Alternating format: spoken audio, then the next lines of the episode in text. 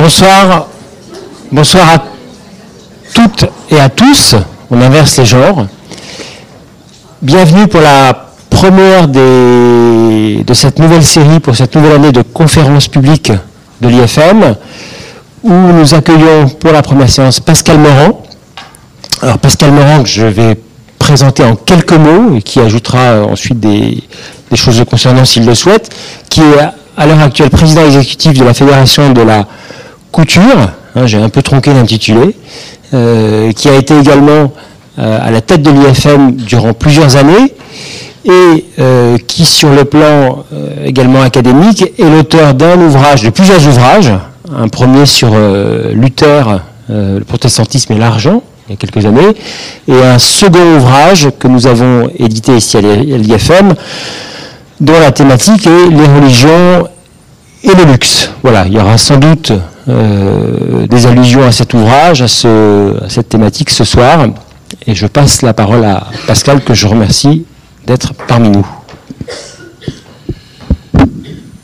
Merci Olivier, c'est toujours un plaisir d'être là. Donc j'ai fait une, une conférence publique qui portait précisément sur cet ouvrage. Et j'avais montré à ce moment-là un certain nombre d'images pour illustrer euh, le rapport à la religion, le rapport au luxe dans les différentes cultures et dans les différentes cultures religieuses. Euh, là, je ne l'ai pas fait et vous ne verrez pas non plus de slide. Et je pourrais dire que c'est une question de temps, je ne sais pas quoi, c'est pas le sujet. Le sujet, c'est qu'au fond, les, sujets sur lesquels je vais intervenir, ce sont des choses que je vis et que nous vivons dans l'exercice de nos fonctions, donc à la Fédération française de la couture, du prêt-à-porter des couturiers et des créateurs de mode.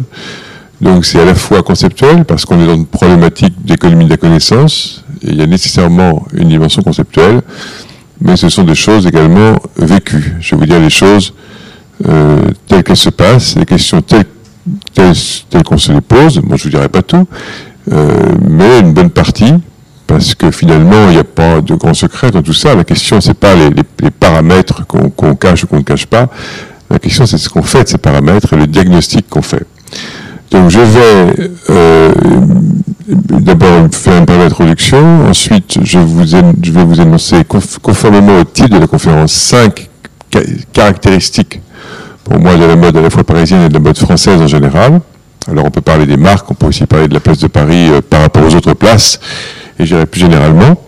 Ensuite, cinq, je ne vais pas dire faiblesse, parce que ce n'est pas le cas, mais cinq points de vigilance euh, sur lesquels il faut travailler.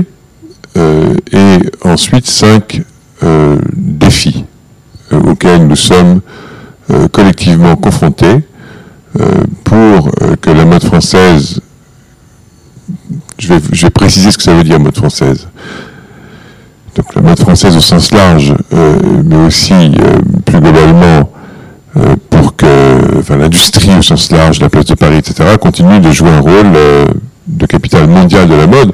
Je rappelle qu'il n'y a pas beaucoup de secteurs de l'économie, il n'y en a pas, où donc la France se, se, situe dans une telle position, où Paris se situe dans une telle position, et où les groupes eux-mêmes jouent un rôle euh, on va dire dominant, il faut appeler un chat euh, sur la scène mondiale. Il y a quelques services, quelques, industries au sens large où les choses se passent très bien. Je pense notamment à tout ce qui est service avec des groupes comme Veolia, comme Vinci, etc. Mais la situation de la mode et du luxe euh, en France est, par rapport au monde, est tout à fait particulière. Alors, peut-être un point d'introduction sur la question, euh, sur la question des industries créatives.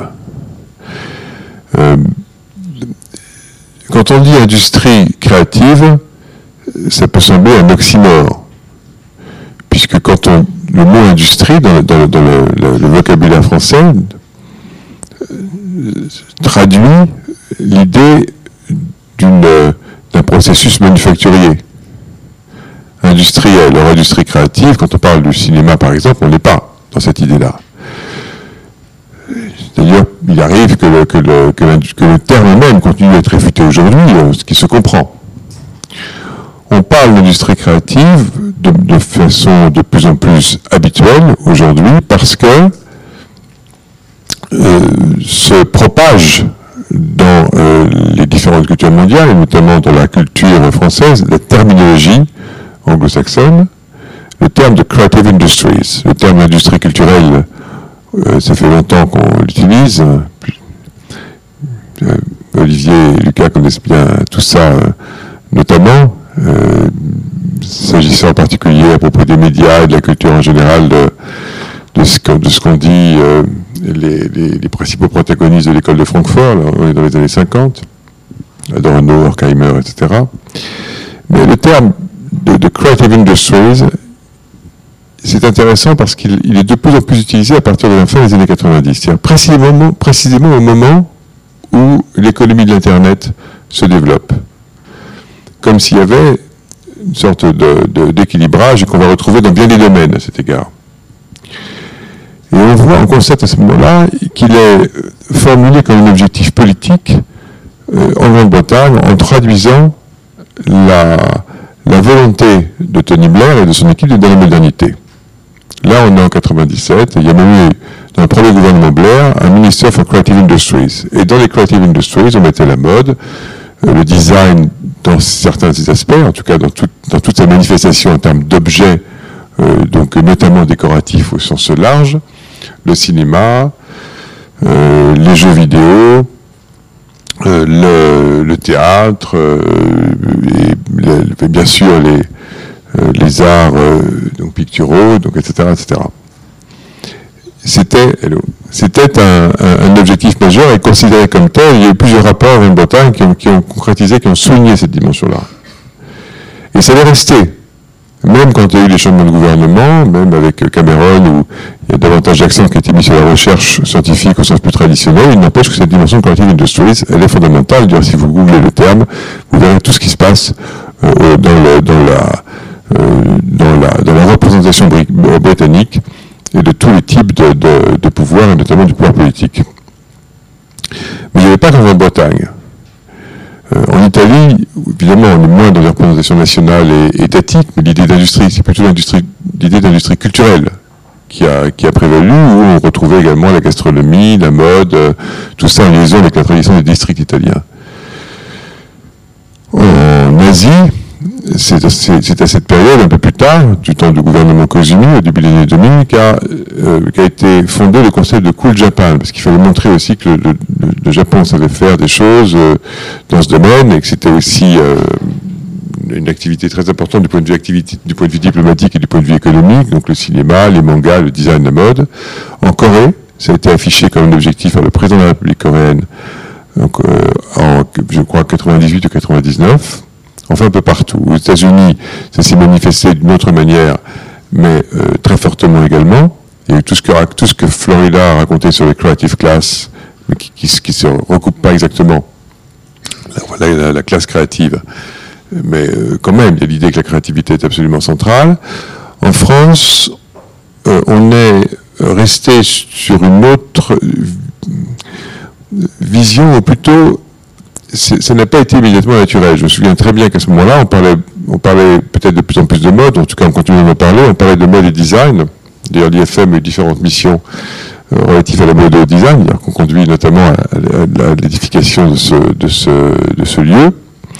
Mais au fond, l'idée qu'il y a une forme de, à la fois d'importance et un certain type d'unité entre la mode, euh, ce qu'on appelle les industries culturelles traditionnellement, euh, l'architecture aussi, la communication, la publicité que je où tous les, secteurs de l'économie où la créativité est importante, on en parlait, euh, on n'en parlait pas tellement. Pourtant, il y a eu un mouvement précurseur, et notamment, quoi qu'on pense de, enfin de dépendamment des aspects politiques de ce qui a été conduit dans les dernières décennies, il est incontestable que dans les années 80, et au moment des années longues, il y a eu un élan euh, absolument majeur. D'ailleurs, une contribution au fait que la, que création de forte, la création de l'Institut français de la mode, également celle de l'Institut national de création industrielle, mais aussi à la création, par exemple, de l'Institut de financement du cinéma et des industries culturelles, de l'IFSIC.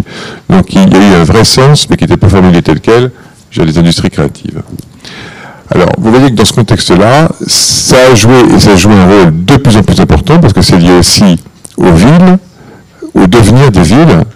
Et si les, pays euh, mettent tellement l'accent aujourd'hui, un certain nombre de pays, sur les industries créatives, y compris la Chine, un très grand nombre de pays, et sur la mode en tant que telle dans ce contexte-là, euh, c'est pas un hasard. Ça correspond à des stratégies euh, explicites et, des stratégies de place, comme on parle de stratégies de place financière.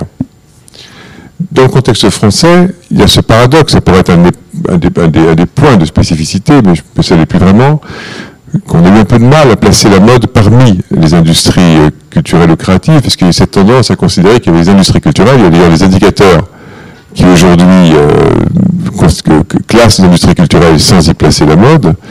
Et euh, euh, donc, je disais, d'un côté, cette tendance consistant à dire qu'il y a côté l'industrie culturelle et que la mode est un autre type d'industrie. Bon.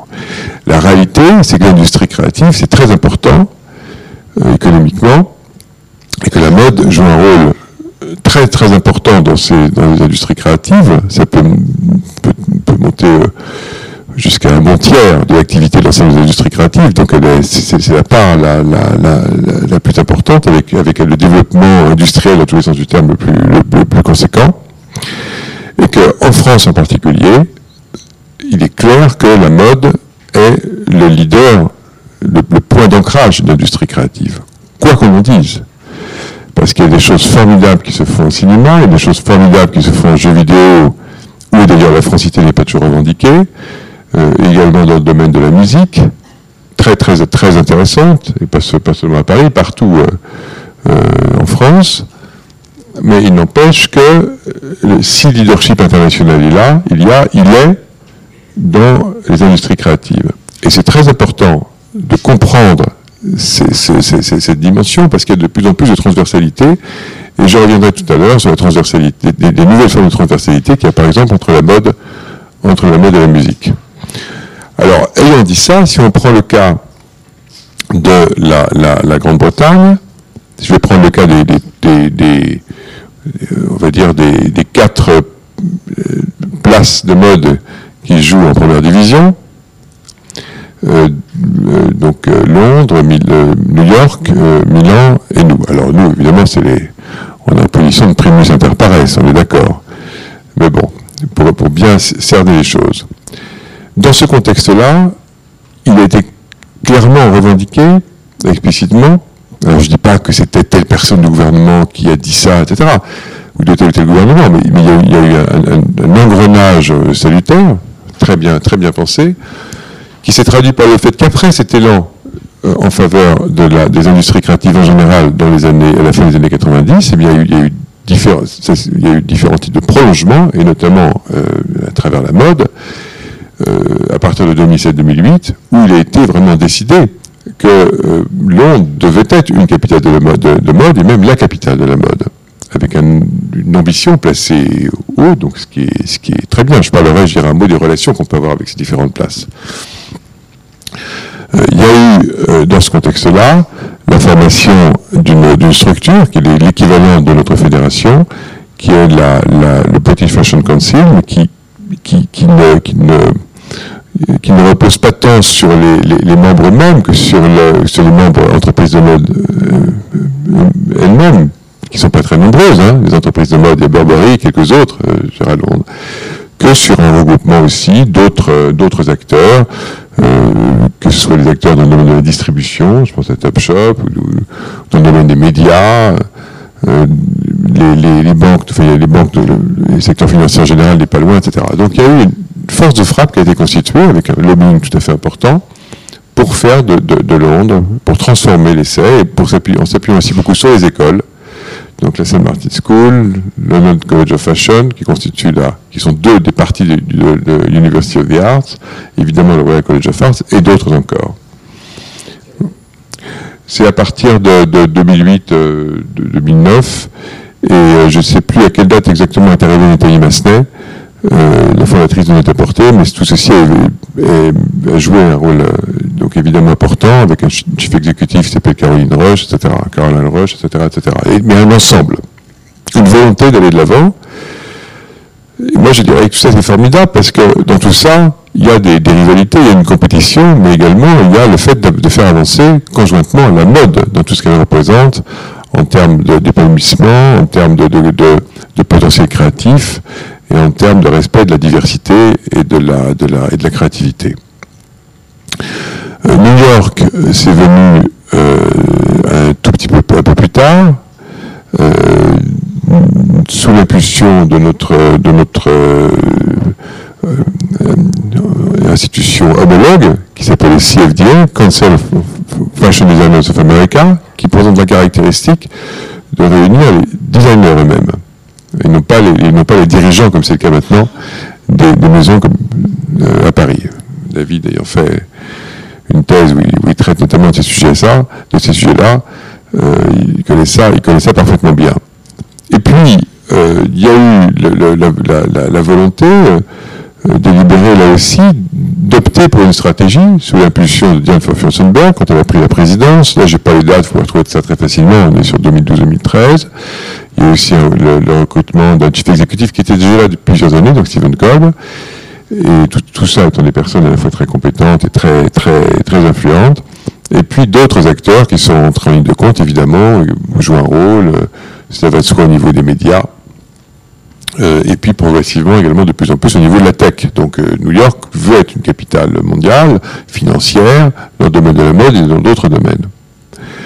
Euh, Milan, alors il faut d'abord savoir qu'il y a toujours eu une, relation étroite entre la place de Milan et la place de Paris. Alors on pourrait dire ça aussi avec le Pitti à Florence, mais lorsque Didier Grimbach était président de la Fédération de la Couture, et du prêt-à-porter des couturiers et des créateurs de mode. Euh, il avait un dialogue donc étroit avec, et permanent avec son homologue euh, Mario Boselli et avec beaucoup de coopération, donc au niveau des calendriers, et plus que cela encore, parce qu'il y a une, implication forte entre la, la, mode française et la mode italienne, au niveau industriel, des tissus, et, également, également de, la, de, la, de, la, production, de la confection elle-même, et aussi dans, l'industrie de la maille, et je vais, je vais, j'y reviendrai. Euh, en France, euh, il, faut savoir qu'il y a eu un élan absolument formidable qui a été. Euh, alors, j'ai pas, pas terminé sur l'Italie. j'en étais à donc la place italienne. Donc, vous avez, vous avez en Italie une, institution qui s'appelle la Camera de la Moda Italiana, qui est notre équivalent, où vous retrouvez tous les grands de la place euh, de Milan. Et, euh, et puis, euh, en parallèle, une organisation professionnelle à caractère industriel qui regroupe tout le monde, donc ce qui n'est pas le cas en, France, pour, avec, les, avec, avec toutes les, les entreprises étant plus entre guillemets industrielles au sens, au sens traditionnel, moins systématiquement orientées vers, euh, vers la création.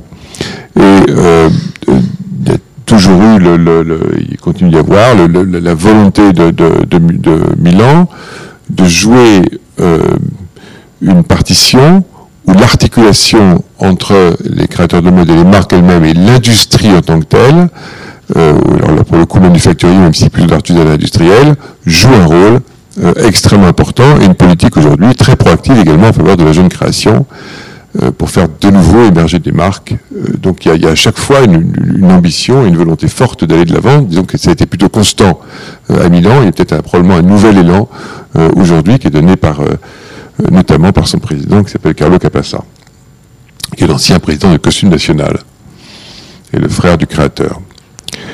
Euh, à Paris, il y a cet élan formidable qui a été donné par euh, quelqu'un que vous connaissez bien, très bien ou très bien, qui est Didier Grimbach, de 1999, qui avait repris euh, la présidence de la fédération et qui a redonné vie, il y a bien le débat, à la, haute couture, en, en, soulignant sa potentialité de contemporanéité et en prenant également bien, bien d'autres initiatives internationales, notamment en faveur de la jeune création. Et euh, donc depuis le départ de Didier, nous, prolongeons son travail, et puis on, est arrivé à une nouvelle forme de développement. Au moment des questions, si vous avez des questions sur ça, sur la manière dont ça fonctionne, je vous dirai, je vous en parlerai plus, plus précisément. Je ne vais pas vous assommer de noms et de, et de, et d'informations à caractère organisationnel, mais tout ça pour vous dire que c'est notre quotidien.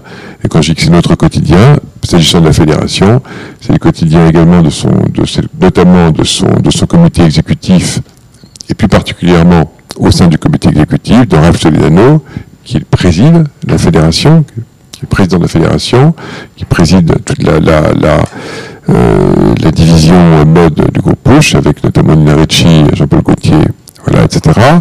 Et puis, Sinead Dano, le président de Dior, Bruno Pavlovski, le président de Chanel, Francesca Bellettini, le CEO président de, de Saint-Laurent, et euh, Guillaume de Seine, qui est directeur général du groupe Hermès, et par ailleurs président du comité Colbert.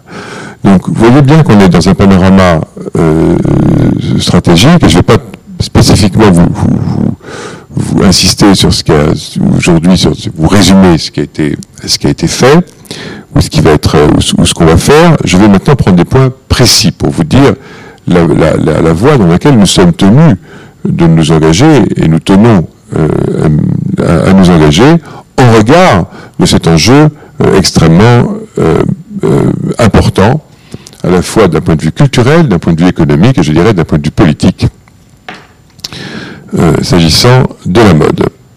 Alors, maintenant, quelles sont cinq caractéristiques fortes que je décèle, euh, enfin que je, perçois?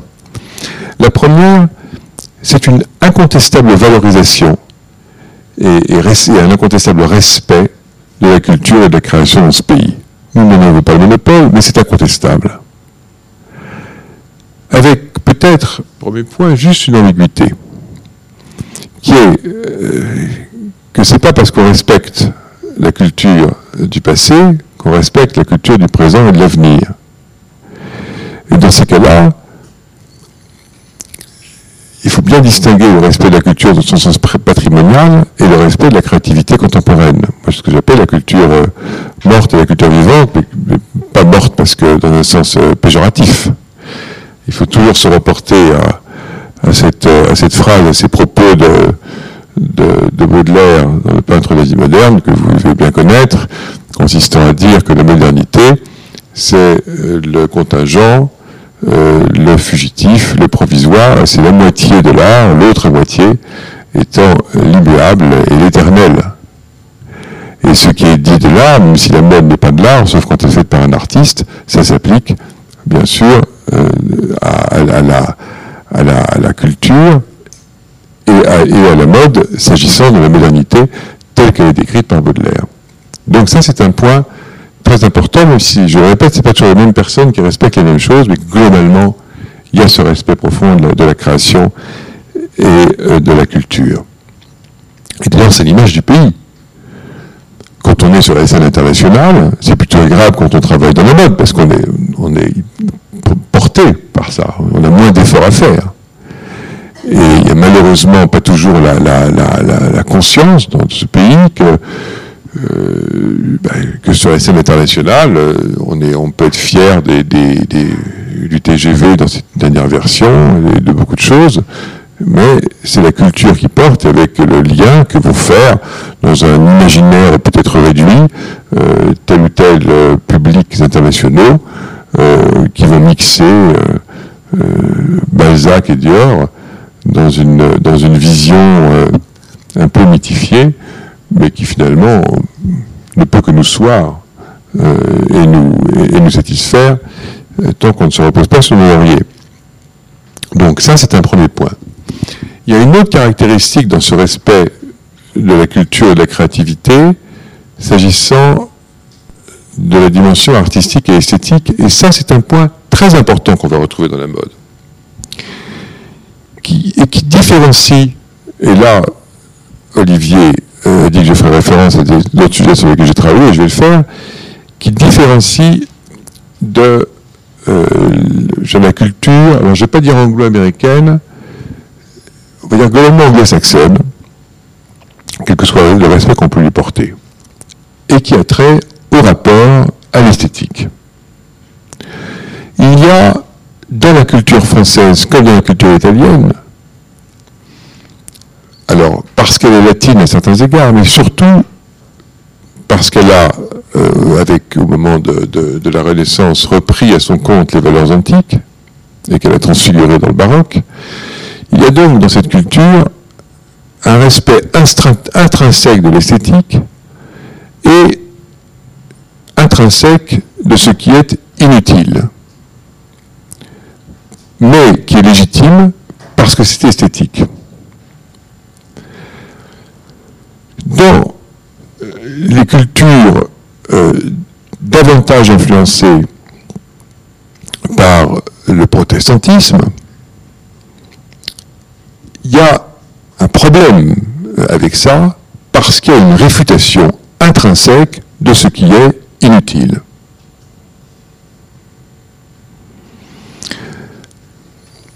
Si vous demandez, pour l'avoir lu, la question de Boutin, si on se, si on demande, enfin, si vous demandez si euh, ce qui pense de la question du confort de ses, de souliers, il vous répondra, et il répond d'ailleurs, qu'il s'en fiche. Donc, je parle d'utilité et de fonctionnalité. Pourquoi? Eh bien, tout simplement parce que dans la culture, euh, euh, disons, euh, calviniste, on pourrait dire aussi des, deux côtés, luthérienne, il y a cette idée, alors quand je, parle de tout ça, c'est d'un point de vue anthropologique, hein, c'est pas des, différenciations euh, religieuses absolument épouvantables, comme ce qu'on entend aujourd'hui, une espèce de gribouillis, de salamalek qu'on entend à longueur de temps, euh, et qui sont combien exaspérants. Euh, c'est pas, ça, ne dit rien sur la confession des personnes, c'est pas le sujet, c'est la question de l'influence culturelle. On peut très bien être confucianiste sans avoir lu Confucius, et les Allemands du Sud ont une culture luthérienne tout en étant majoritairement catholiques. C'est pas, comprenez bien que c'est culturel lorsqu'on est dans une culture qui privilégie la fonctionnalité euh, et l'utilité, eh bien, ça va se retrouver pas nécessairement dans l'art euh, identifié comme tel, notamment en matière juridique euh, dans, le droit, dans le droit américain, mais ça va se retrouver dans ce qui est supposé servir à quelque chose.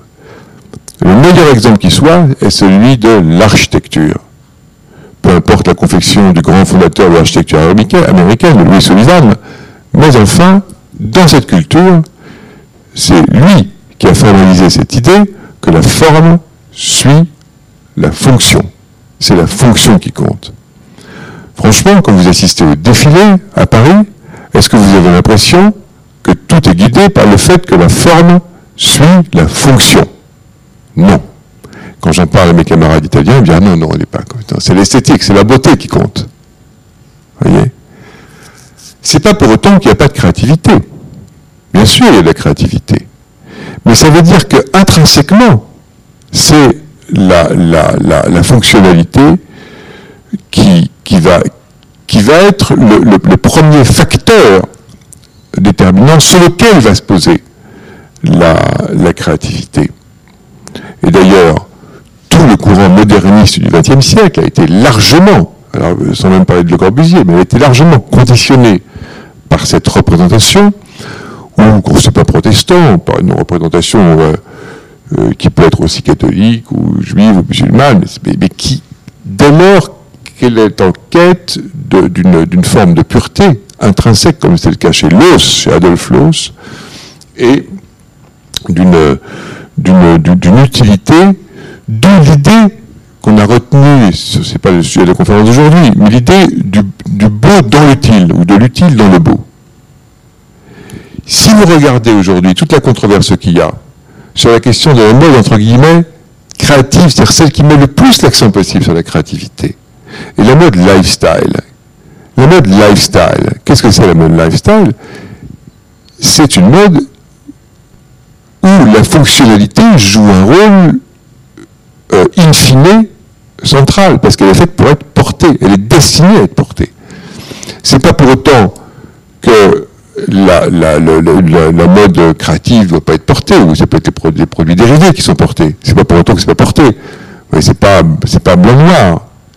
Mais c'est qu'il y a quand même toujours cette dimension euh, esthétique euh, qui prévaut. Alors bien sûr, quand cette dimension esthétique va trop loin, que le vêtement n'est absolument pas portable et qu'il n'y a aucun produit euh, accessoire produit portable, l'entreprise a bien entendu des soucis.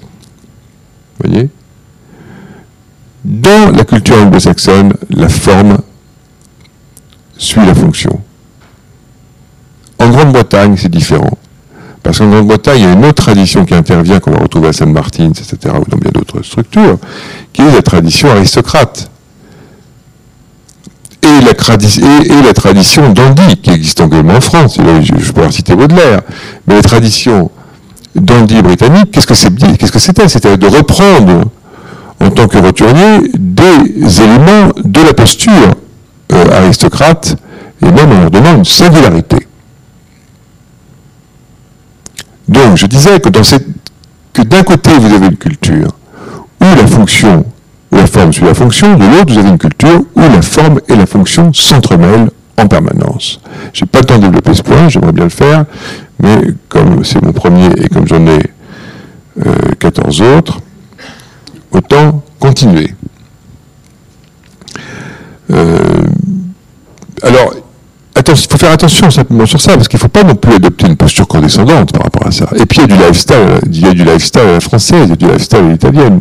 voyez avec un certain type de créativité. Mais c'est des questions qu'on se pose quand on réfléchit entre les différents responsables professionnels, quand j'en parle par exemple avec Pierre-François Lelouette, qui est président de la Fédération du porte-à-porte féminin aujourd'hui, ou avec Ralph Toledano, bien évidemment. On réfléchit sur tout ça, avec le COMEX, on réfléchit, ou avec nos collègues italiens. Mais c'est un vrai, c'est un vrai sujet, parce que d'un autre côté, euh, d'un autre côté, c'est euh, tout ce qui est euh, style de vie, lifestyle se développe considérablement. Alors peut-être un dernier point à ce sujet, mais ça c'est juste un, argument jeté comme ça.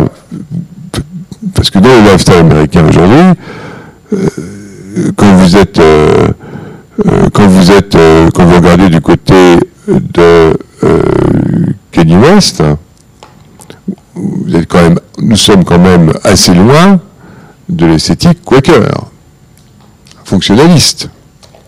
Donc il y a eu toute cette dimension, on va dire, de culture R&B, de culture, etc., qui, transforme aussi cette mode, je pourrais en dire un mot après, qui lui donne plus de sensualisme, mais qui ne remet pas en cause la primauté de euh, la euh, fonctionnalité dans l'esthétique de mode sous-jacente.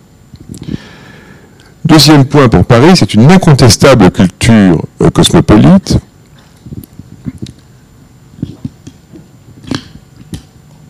Pierre Berger a coutume de dire, à fort juste titre, que l'école de Paris, dans le domaine, et d'ailleurs il est bien placé pour le dire parce qu'il a vécu tout ça, l'école de Paris, dans matière de mode, c'est le prolongement de l'école de Paris en matière de peinture, qui a commencé avant la Première Guerre mondiale et qui s'est prolongé dans l'entre-deux-guerres, c'est-à-dire l'idée que se rassemblent à Paris des talents créatifs du monde entier, euh, pour le bien de ceux qui sont pas d'origine française et pour le bien aussi de ceux qui sont d'origine française, parce que c'est un brassage, vous savez que l'innovation est toujours fonction du degré de diversité.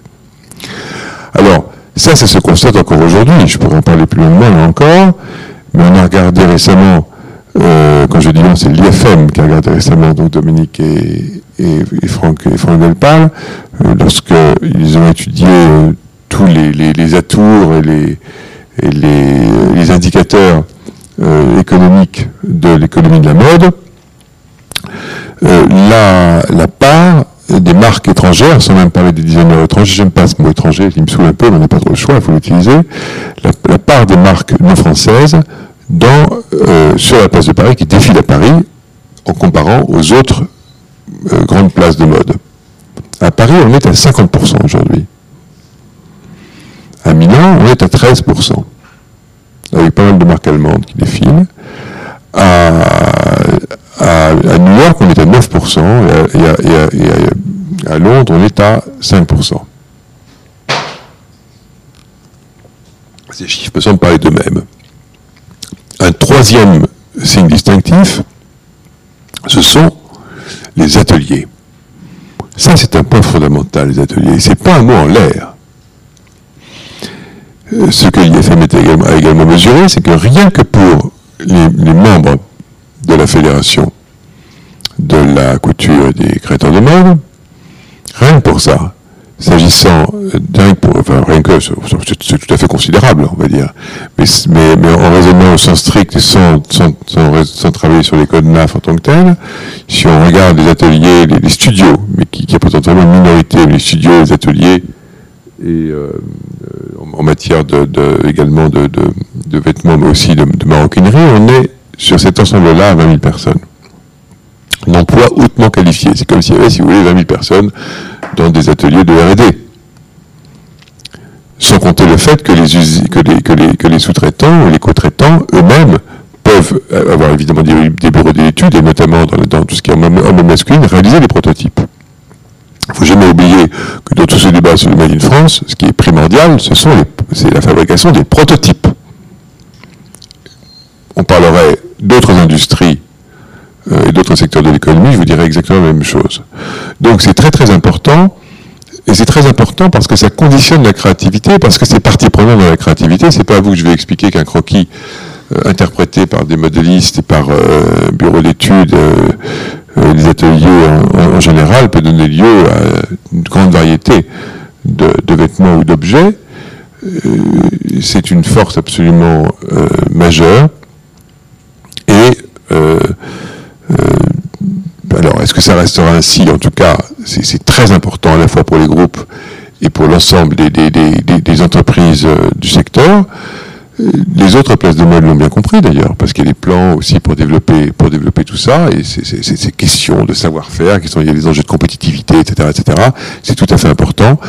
Je ne reviens pas sur les mille, mille au sens strict métiers d'art euh, liés à la mode, sur tout ce qu'a réalisé Chanel par rapport à ça, etc., etc. Donc vous connaissez tout ça. Mais ça, c'est un point très important parce que c'est partie prenante, notamment parce que c'est partie prenante dans le processus créatif. Et puis, euh, le, dernier point dont je voudrais vous, parler, c'est euh, évidemment la question de la haute couture. Euh, sachant que, euh, sachant que, on pourrait y revenir s'il y a des questions, c'est une singularité, il y a une nouvelle, la réglementation a été amendée en, 2001, c'est une appellation donc euh, spécifique et protégée, avec des critères, 20 personnes par atelier, 4 collections au moins dans le calendrier officiel, donc etc. etc. Vous connaissez ça, mais avec une interprétation, on va dire, non rigoriste, exigeante, mais non nécessairement rigoriste, par le, comité couture de la Chambre syndicale euh, de euh, la haute couture. Alors, je vous avais dit qu'il y aurait cinq points, j'en suis à quatre. Le cinquième, euh, que je ne vais pas omettre, le cinquième, c'est une, aptitude à avoir développé des compétences en matière de, management, de direction d'entreprise et de stratégie aussi importante que celle qui concerne la création. L'idée des binômes, ce n'a rien de nouveau, contrairement à ce qui est dit parfois. Euh, évidemment, Yves Saint-Laurent et, Pierre Berger ont constitué couple euh, absolument, euh, alors même du point de vue euh, professionnel, absolument exemplaire et magnifique. Donc, il y, mais il y en a d'autres, et pas, seulement en France. c'est quelque chose de systématique, c'est un théorème. Et, quand, certaines marques oublient ce théorème, je ne pense pas nécessairement des marques françaises ou qui sont, qui sont en France, elles sont mortes les doigts et ensuite elles sont obligées de rétablir cet équilibre. C'est un point très important. Et puis c'est pas parce qu'on est là, puis j'ai un bien moi-même vu quelle est mon application euh, d'abord euh, en tant que directeur général et puis ensuite de tout temps dans cette, dans cette maison, je pense par rapport à ça que dans ce, haut niveau de, de, de, management, il faudra bien un jour constater quel était le rôle de l'IFM, pas que de l'IFM, parce que bien sûr il y a eu d'autres d'autres lieux et d'autres programmes, je pense en particulier à Lyon, et, d'autres encore, mais peu, qui ont permis de développer des compétences, à la fois dans le domaine de la sociologie, dans, le domaine du management de mode. Et quand on regarde le nombre d'anciens de l'IFM ou de quelques autres établissements, l'Université de Lyon ou d'autres établissements, qui sont dans le, qui sont dans le secteur, on n'est pas nécessairement dans le binôme, mais au niveau du produit, du marketing, de, la direction de collection, on voit que c'est un impact considérable. Au niveau du capital humain, pour reprendre un terme contemporain, et je crois que ça a joué un rôle tout à fait important euh, avec également bien évidemment le rôle euh, des, des, groupes pour détecter euh, les talents de, de, dirigeants pouvant venir également aussi d'autres horizons avec une alchimie tout à fait complexe qui est un facteur prépondérant de la compétition internationale. Alors ça, c'était les cinq points que je voulais mentionner, qui sont vraiment des, des points particuliers et, et, forts, sachant que s'agissant de la haute couture, Là aussi, nous maintenons l'immuable, l'éternel, mais aussi le fugitif, le contingent et le provisoire, euh, en invitant des marques, vous l'avez vu, euh, dans le, je pense à vêtements en particulier, dans le calendrier de la haute couture. Maintenant, cinq points de, vigilance euh, ou, de points faibles, de vigilance ou un peu délicats.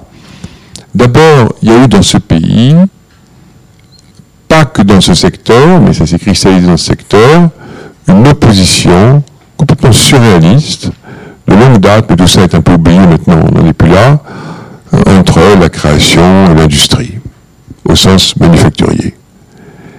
Euh, alors, certes, tout, ce qui, a trait à l'art de vie, aux arts de la table, à la mode, a donné lieu à un développement à caractère industriel, mais lorsque les couturiers et les créateurs, très longtemps, ont voulu se faire euh, produire par des industriels tant français, c'était très compliqué parce que ce n'était pas la même culture.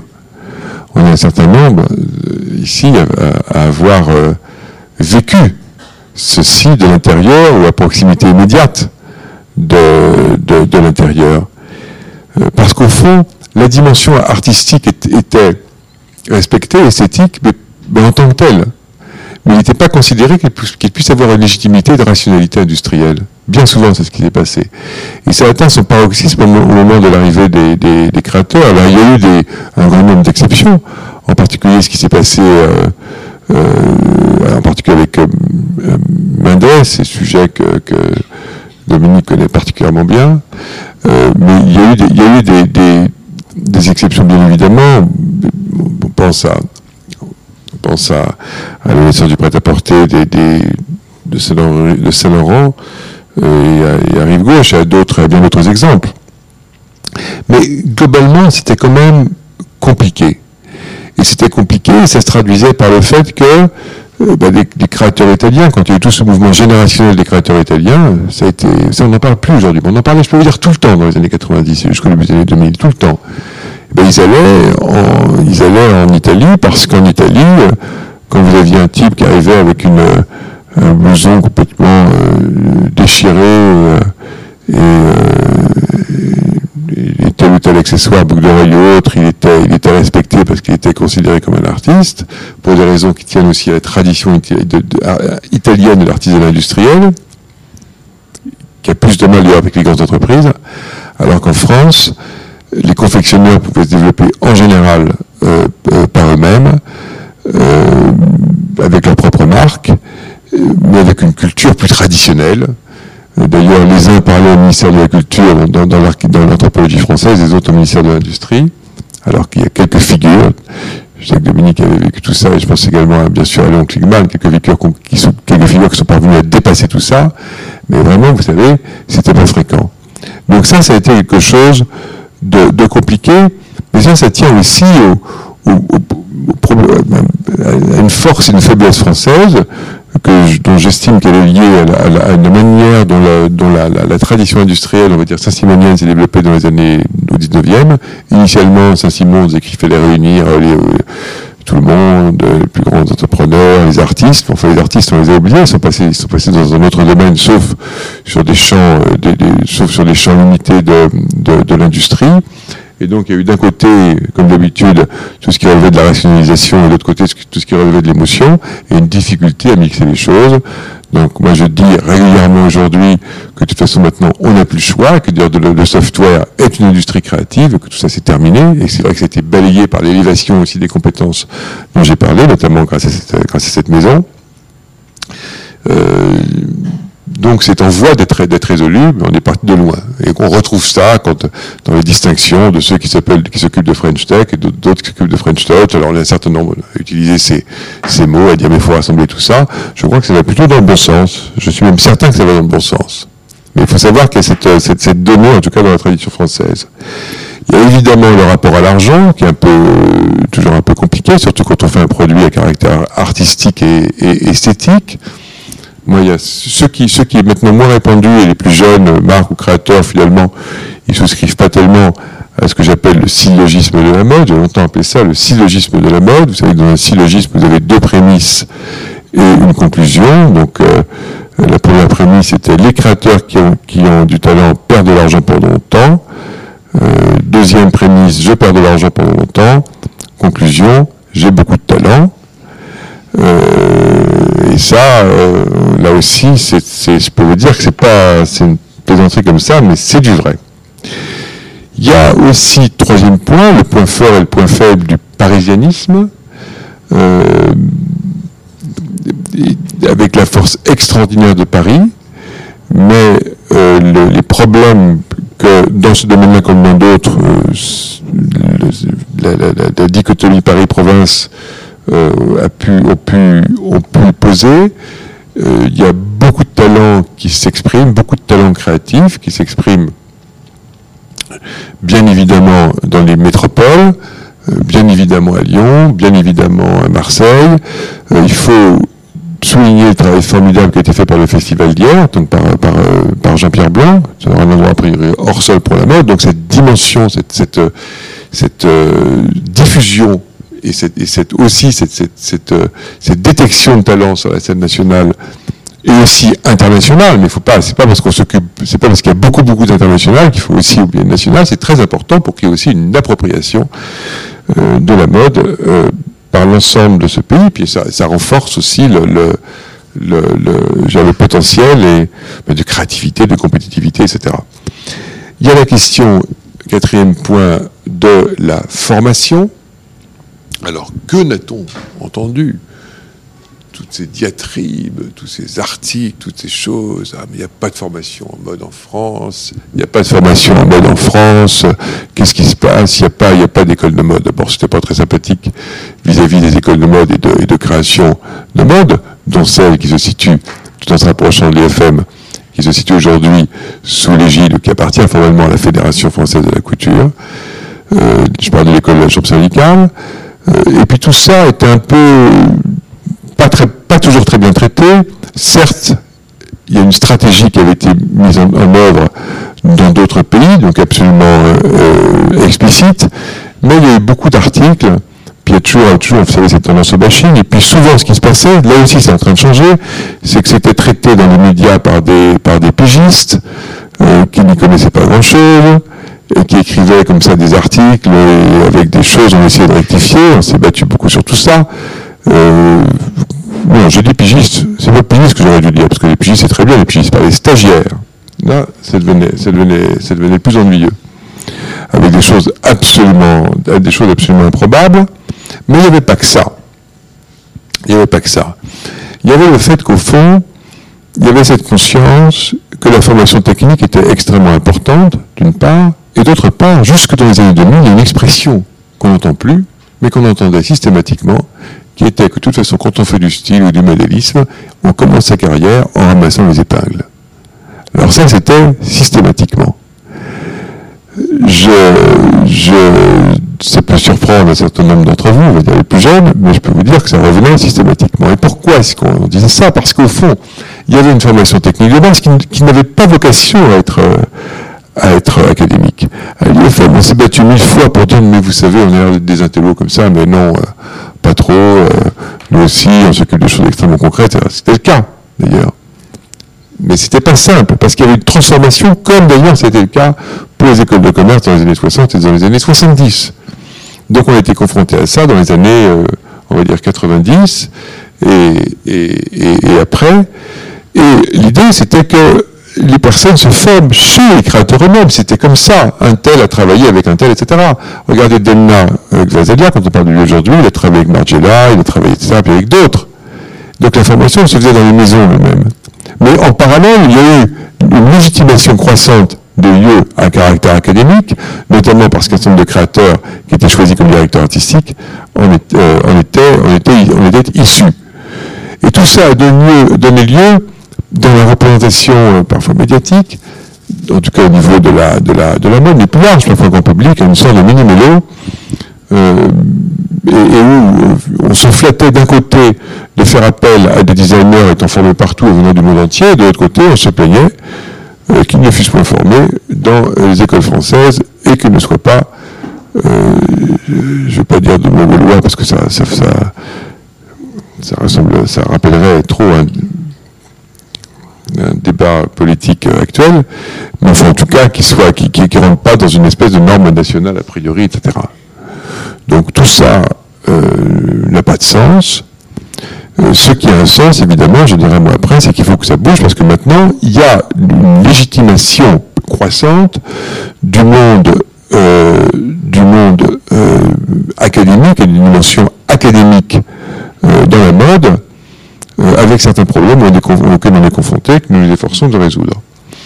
Et puis, dernier point, cinquième point, le point du savoir-faire, euh, dans le sens où le savoir-faire est un point fort, merveilleusement fort, mais où euh, finalement il a été euh, contesté par un accès plus immédiat, parce qu'il n'y a pas tout ce savoir-faire qui a cette force, à une forme de savoir-faire plus directement contemporaine, qui est le savoir-faire digital, et quand vous regardez la place de New York ou la place de Londres, eh bien forcément, il y a l'idée que la tech est plus systématiquement, à bientôt au revoir, que la tech, la technologie, le digital sont plus systématiquement présents et que finalement tout ça, euh, ben, le risque c'est que Paris apparaisse comme étant un peu ringard. Ce qui est complètement surréaliste, mais il y a toujours ce risque sur lequel je reviens, je, vais revenir, d'une nouvelle forme de querelle entre les anciens euh, et les modernes. Et euh, ce qu'on voit en particulier, j'ai dit dans d'autres occasions, c'est que ça a aussi un impact euh, majeur. Si on regarde ce qui se passe dans le domaine, dans le domaine de la transversalité des disciplines, on voit bien aujourd'hui que la musique permet de faire émerger des marques. Il n'est que de penser à, à Kanye West ou à. Euh, ce, qui aurait été, impensable. Et pourquoi est-ce que la musique est aussi forte? Parce que le digital a permis de donner, lieu à un essor très important à l'éclosion de la musique.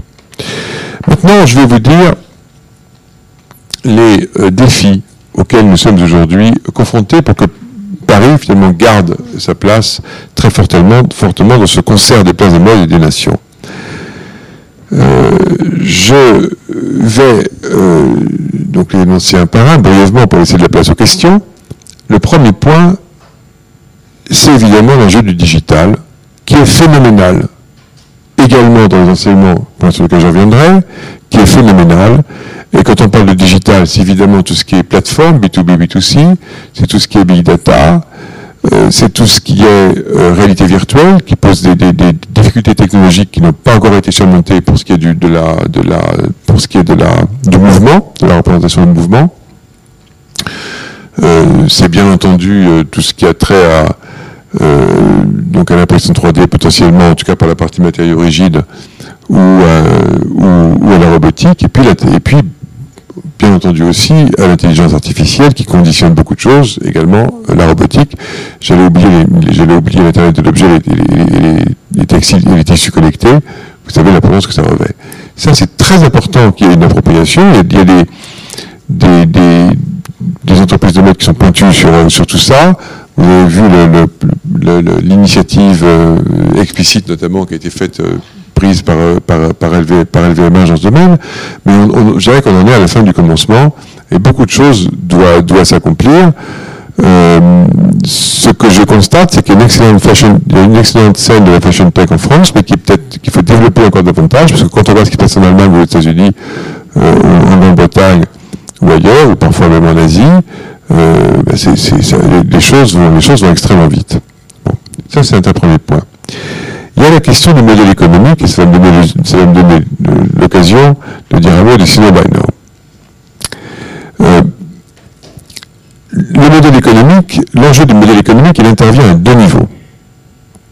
Il intervient d'une part au niveau qui concerne l'accélération du temps qui se propage, je ne vais pas revenir sur les questions de la deux soldes et autres, mais quand vous avez des jeunes marques qui se développent, euh, là je vais parler particulièrement des jeunes marques, le, problème c'est que si elles veulent être, visibles dans les, collections, et si elles veulent, pour celles qui sont les plus brillantes et qui sont adoubées dans le calendrier, eh bien elles sont prêtes en mars et en octobre. Si elles, si elles ne sont prêtes qu'en mars et en octobre, eh bien c'est trop tard.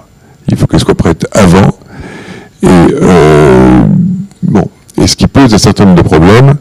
Euh, il faut qu'elles soient prêtes avant parce qu'elles arrivent sinon en queue de budget. Mais c'est compliqué quand vous êtes une jeune marque de pouvoir, de plonger, de faire un défilé réussi, de considérer que c'est extrêmement important de façon légitime et dans le même temps se dire qu'il faut être prêt deux mois avant pour des précollections. Tout ceci c'est compliqué. Mais c'est un enjeu très important sur lequel nous travaillons avec ces marques.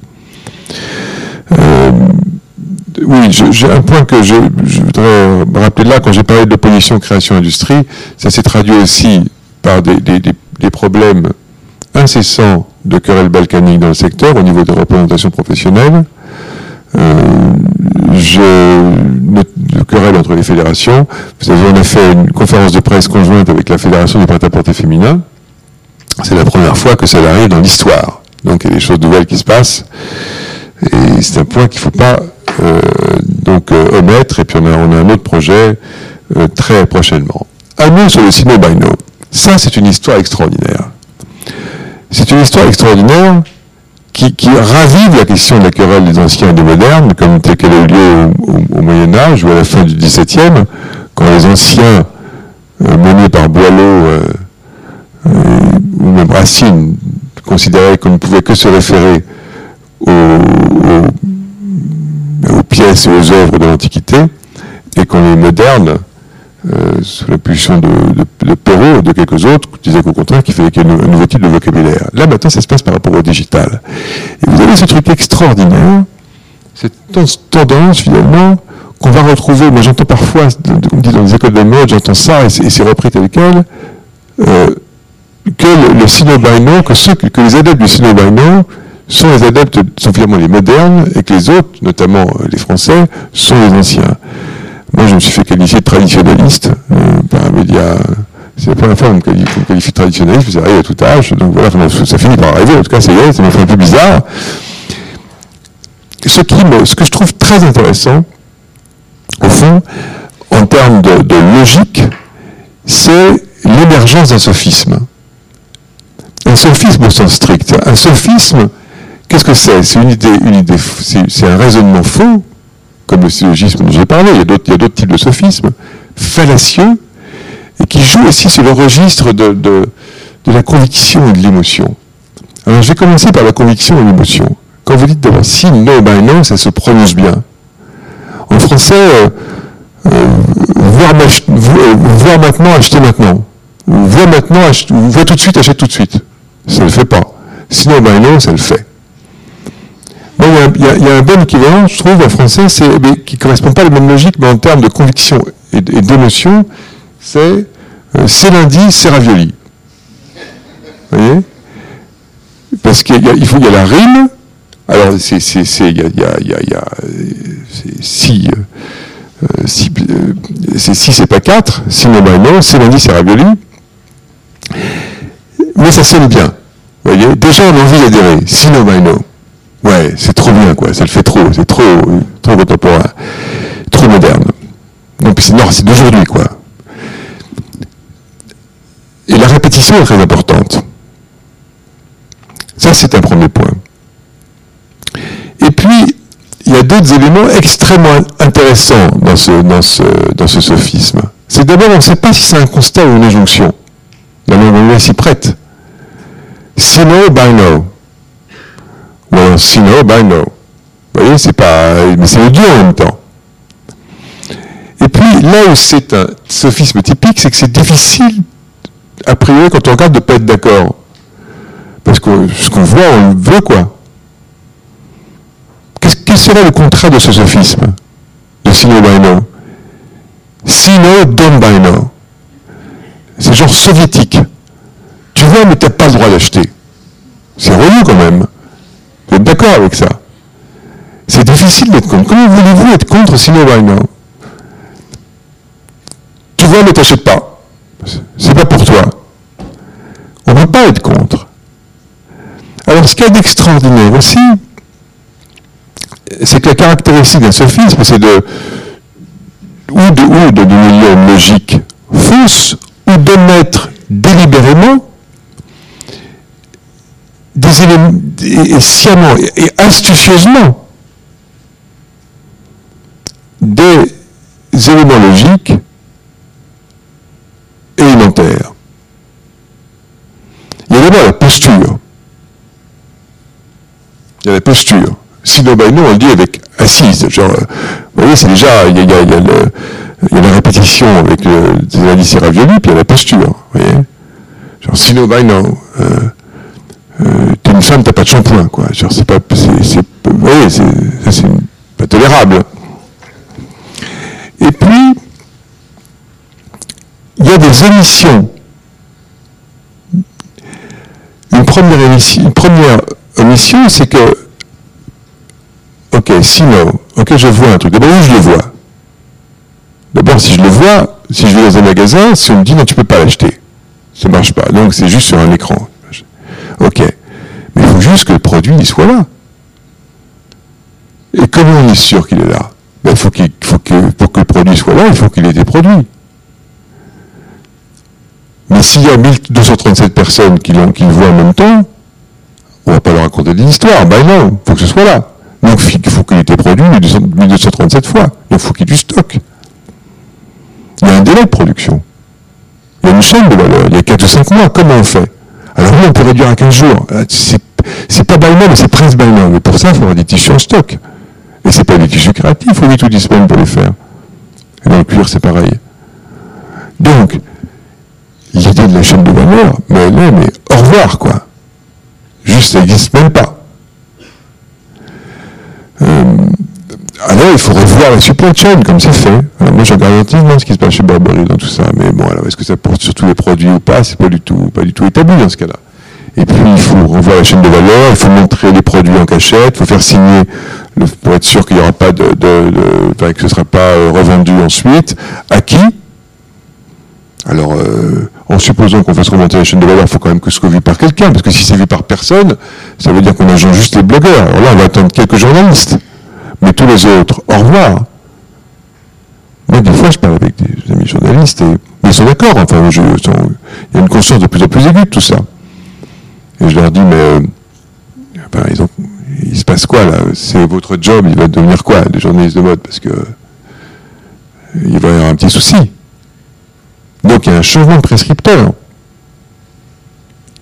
Il faut réfléchir. Je réfléchissez à qui ça, qui ça arrange?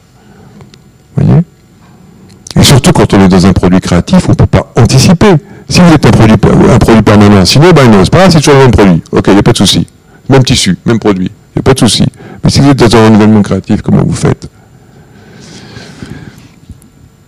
Alors, on peut l'anticiper. C'est tout, le, business model de, de, de modèle operandi. Simo by now. Where later. Mais ça, dans Simo by now, on ne sait pas si c'est si on, si on where later ou si where now. Peut-être qu'il faut le préciser, peut-être. Et puis, ça peut être aussi sur une, collection euh, capsule. C'est limité, on peut faire ça. C'est de la com, on le fait. C'est disponible, on le fait, why not? Ce qu'a fait Tommy Figure, c'est superbe ce qu'il a fait. C'est une opération, c'est avec DJI, c'est juste une édition limitée, donc la prise de risque est limitée. Alors quand on peut contrôler tout ça, quand on peut mettre du data, quand on peut, on peut, s'en sortir, oui, mais euh, vous voyez il euh, faut voir, faut voir comment ça se gère. Bien sûr, c'est du merchandising, mais, mais, mais, pour des jeunes marques, euh, c'est extrêmement difficile. Elles le perçoivent, ça les énerve. Moi, j'ai déjeuné avec des jeunes aujourd'hui, c'est avec personnes. Les jeunes marques, ça les énerve. C'est normal, ça les énerve. Alors, elles peuvent faire un peu de série limitée, etc. Et puis, ce que je trouve aussi extraordinaire, en termes de sophisme, c'est que, en 2016, eh bien, ça y est, philosophes qui ont travaillé sur le temps et sur le désir, c'est du bullshit. C'était un peu, de, un peu, un peu parce qu'ils n'avaient pas compris qu'il y avait le digital qui arriverait, pouf, c'est réglé. Vous voyez? De dire que les questions d'accessibilité, de, etc., de désir, de rapport au temps, c'est des trucs un peu compliqués, quoi. Mais cette complication est formidablement ignorée par cette injonction qui présente en plus la force de n'être pas paradoxal, ce qui ajoute au sophisme. Oui, c'est pas un truc en double lien compliqué, retort, non, c'est direct. Mais comme on est dans la société du spectacle, et comme en plus ça fonctionne, ce que nous avons dit, ça fonctionne parfaitement dans un contexte lifestyle qui relativise les processus créatifs, etc. Et comme en plus, il faut réfléchir au fait que potentiellement il y a des, des, des, ça peut présenter un intérêt pour tel ou tel visée ou dire quelqu'un pour tel ou tel média, pour des chaînes, pour des, vous voyez, dans ce renouvellement complet qu'on a des business models, etc. Mais tout ça, toute cette face cachée de l'iceberg est, euh, euh, masquée par l'apparente haute simplicité de Simon Baino, comme ce fut le cas de C'est lundi, c'est. Le point suivant, mais je vais aller maintenant très vite sur la fin, c'est la question euh, du développement durable, troisième point. Alors là, on pourrait revenir à quelque chose de paradoxal dans le rapport entre la mode, on a parlé avec Olivier euh, avant le début de cette conférence, entre la mode et le, et, le, et cet impératif de, de, développement durable, mais qui doit être géré, qui doit être approprié par la mode. Moi, je crois une chose très simple, c'est que c'est compliqué, mais que de l'autre côté, la mode a beaucoup à apporter au développement durable, parce que le développement durable, c'est aussi une manière pour les fonctionnalistes de chercher à reprendre le pouvoir. Mais le problème, c'est que quand il y a des biens fonctionnels, que des biens qui sont axés sur, la fonctionnalité, sauf quand c'est la fonctionnalité de service façon Google, etc., c'est notre histoire. Sinon, en général, les gens se les ennuient. Ils n'achètent pas. Donc là, il y aura une régulation et un équilibre à trouver là aussi, une autre manifestation du rapport entre la force et la, entre le fond, et la forme. Le point suivant, euh, c'est euh, la mutation du système de formation, mais ça, je pourrais peut-être y revenir si vous avez des questions sur le sujet, c'est un point très important dont on s'occupe beaucoup. Euh, il y a le, rapprochement, bien sûr, entre l'IFM et l'école, la chambre syndicale de la couture, qui, sous l'égide de l'IFM, qui est pour nous absolument prioritaire. Mais moi, j'anime un groupe initié par le ministère de l'économie où sont présents les différents les pouvoirs publics au niveau de l'industrie, de la culture ou de l'enseignement supérieur, il ne s'agit pas d'avoir le monopole, il s'agit d'avoir plusieurs champions. Et donc on y travaille. D'ailleurs en Grande-Bretagne, à Londres, qui est un système très performant, il y a plusieurs champions. Et là, c'est le cas. Donc il faut promouvoir, promouvoir ce système dans sa globalité. Et puis évidemment, il y a le grand enjeu de la transversalité de la création euh, et de la, de la scène créative euh, en France euh, et à Paris, où il faut mixer de plus en plus les choses et comme champ également d'inspiration pour les créatifs. Le digital, ça fait un, le modèle économique, ça fait deux. J'ai réuni en un point pour ma cohérence logique euh, euh, le, le, euh, les précollections et le, et le sino-bino, le développement durable, ça fait trois. La mutation du système de formation, ça fait quatre. Et la transversalité des approches créatives et des initiatives créatives, ça fait cinq. Et voilà, en gros, les, jalons sur lesquels nous nous appuyons, sur lesquels nous travaillons, donc à la fédération, avec l'IFM, avec désormais également la fédération du prêt-à-porter féminin sous l'égide de son nouveau président Pierre-François Lelouette, dont je rappelle qu'il est un ancien élève de l'IFM, notamment, et, j'irai plus globalement, tout l'enjeu, c'est de construire un écosystème. Moi, je suis saisi sur un plan général par le fait qu'on est dans, dans, un moment incroyable, dans une révolution industrielle comme nous n'avons jamais connu, parce que c'est à la fois l'imprimerie, euh, la machine à vapeur, l'avion, enfin bon, c'est tout ça qu'on introduit simultanément. Je suis euh, saisi donc par le fait que, euh, bah, que, que, que, la réalité de cette transformation numérique et de cette, cette, appropriation, elle est quand même bien souvent ignorée, et notamment trop, trop ignorée, en particulier dans le débat politique et sur un point plus général. Il faut dire qu'elle fait peur à beaucoup de monde. C'est un enjeu euh, essentiel et euh, l'enjeu culturel, il est de, continuer de faire triompher la, création, la tradition de Paris et de la France et la diversité, avec cette dimension politique aussi très internationale, très cosmopolitique, le respect des cultures. Et là, il faudrait regarder, beaucoup de gens devraient regarder aussi, parce que nous, par exemple, à la, à la Fédération, une marque de prêt-à-porter féminin qui n'est pas française, elle peut très bien être membre. Ça pose aucun problème. Et ça nous rend plutôt plus forts que, moins fort à ces périodes de repli sur soi. Donc vous voyez qu'il y a aussi une dimension, euh, euh, politique dans tout ça, au sens le plus noble du terme, je crois. Je dis ça, je ne parle pas au nom personnel, je parle au nom de, l'écosystème global que nous représentons, et d'autres pourraient le faire à ma place. Et, utiliserait, je crois, les, les mêmes termes. Euh, voilà ce que je voulais vous dire. Et toute, toute euh, question est plus que la bienvenue. J'avais une remarque par rapport à ce que, quelque chose qui m'est venu à l'esprit quand je t'entendais parler du see now, buy now. C'est Fashion Studies. Parce qu'il se trouve que j'ai une conversation il y a deux jours avec un historien de la Sorbonne et on parlait, euh, voilà, si on faisait un doctorat, machin, etc. Et je lui dis, mais, mais comment l'appellerait-on? On me dit c'est tout simple. Un historien très français et pur produit du système universitaire français. il me dit mais il faut faire comme World Studies, il faut appeler ça Fashion Studies. Donc le, pouvoir des anglo-saxons est quand même assez considérable parce que Fashion Studies, donc on ne veut plus traduire, et c'est vrai que c'est compliqué parce que études de mode, etc. Or, tous les fondements intellectuels de Fashion Studies sont français. Donc voilà que le terme Fashion Studies, peut-être, va être celui d'un programme, etc., alors que ses fondements sont français. Donc, il y, a en effet, je pense, à côté de tout ce que tu as dit, quand même la question de la langue, c'est que c'est quand même la langue euh, mondiale, donc ça a des effets. Et il y a en effet le, leur sens de, de, la formule et donc du marketing, parce que là où ils sont très forts, c'est quand même en marketing.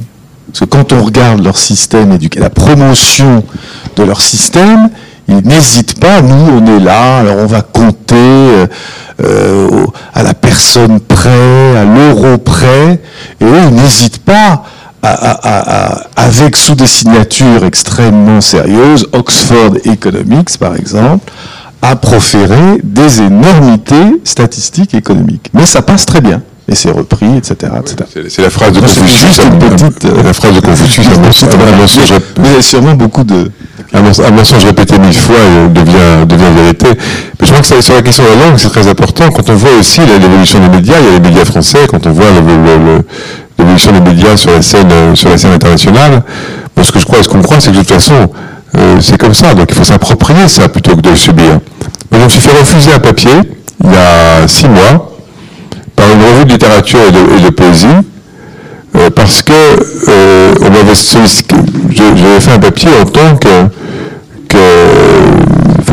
dans l'exercice en tant que, responsable de la exécutive de la fédération, dans le cadre d'une défense de la, de, la, de, la, langue française. Défense et illustration de la langue française, une revue très sérieuse. Et euh, mon papier, là, j'étais un peu vexé, mais pourtant, pas tant que ça finalement. Là aussi, hein, ça peut arriver. Euh, ça m'est arrivé. Et, l'argument était formidable. Parce que moi, j'étais raisonné comme Dominique, et je me suis dit, mais finalement, je suis sorti de la mode pendant 10 ans. Et euh, le point de départ, c'était ça. C'était quand je suis sorti de la mode, on parlait de semaine de la mode.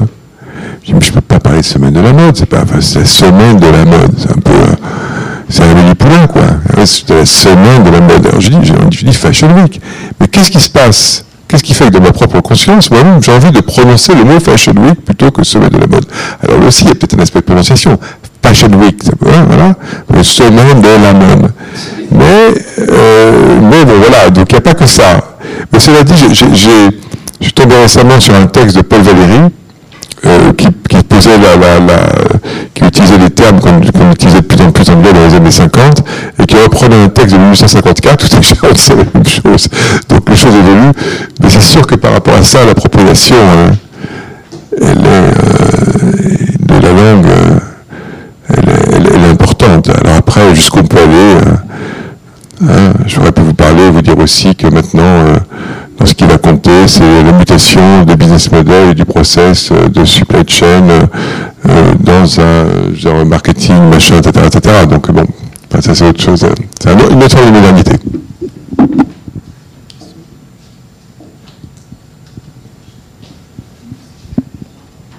Bonsoir Monsieur Laurent. Je vais vous poser une question qui sera plutôt sous forme aussi de, recommandations que, que je euh, que je vous adresse, euh, une demande d'avis. Euh, sur quelque chose qui me touche moi professionnellement dans mon quotidien et qui se, qui se raccroche à l'exception française dont vous parliez, qui est la haute couture. vous parliez aussi de parfois les, les mauvaises compréhensions, enfin les mauvaises explications qui sont faites par les journalistes. Vous parliez sur la formation. Moi, je le retrouve beaucoup au niveau de la haute couture. En fait, ma question, c'est comment, comment arriver à, à valoriser cette appellation, cette superbe appellation haute couture, qui, euh, dans ce que je vois vraiment au quotidien, qui est mal, euh, qui est mal comprise.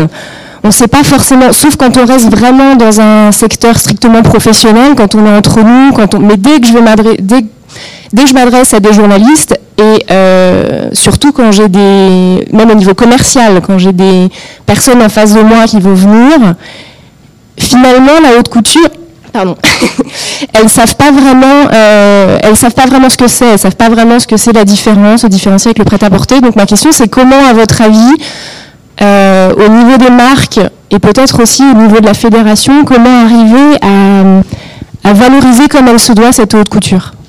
Il y a plusieurs points. D'abord, je pense qu'il faut, euh, c'est comme dans les médias, il faut, expliquer, expliquer, expliquer, et le plus possible expliquer, pas tout seul, essayer de se dire pour expliquer, et de faire œuvre de pédagogie. Euh, si on prend le cas des médias, les médias, d'une certaine manière, c'est un domaine un peu comme ça futile, comme ça, qui était délaissé. Mais là, les médias, j'ai vu hier une rencontre longue avec un groupe de médias, avec un groupe actif dans les médias, et qui disent maintenant on va s'en occuper plus sérieusement parce que les industries créatives d'abord, on va s'en occuper directement. Et donc ils sont en train de développer leurs compétences par rapport à ça. Donc il faut communiquer et expliquer, notamment dans les médias, et le faire de plus en plus dans une posture, je dirais qu'une posture de, conviction euh, et, positive et, proactive. Maintenant, sur la question de haute couture, qu'on dise haute couture ou couture, ce qui n'est pas la même chose, c'est assez paradoxal. On est dans une situation paradoxale parce que c'est extrêmement.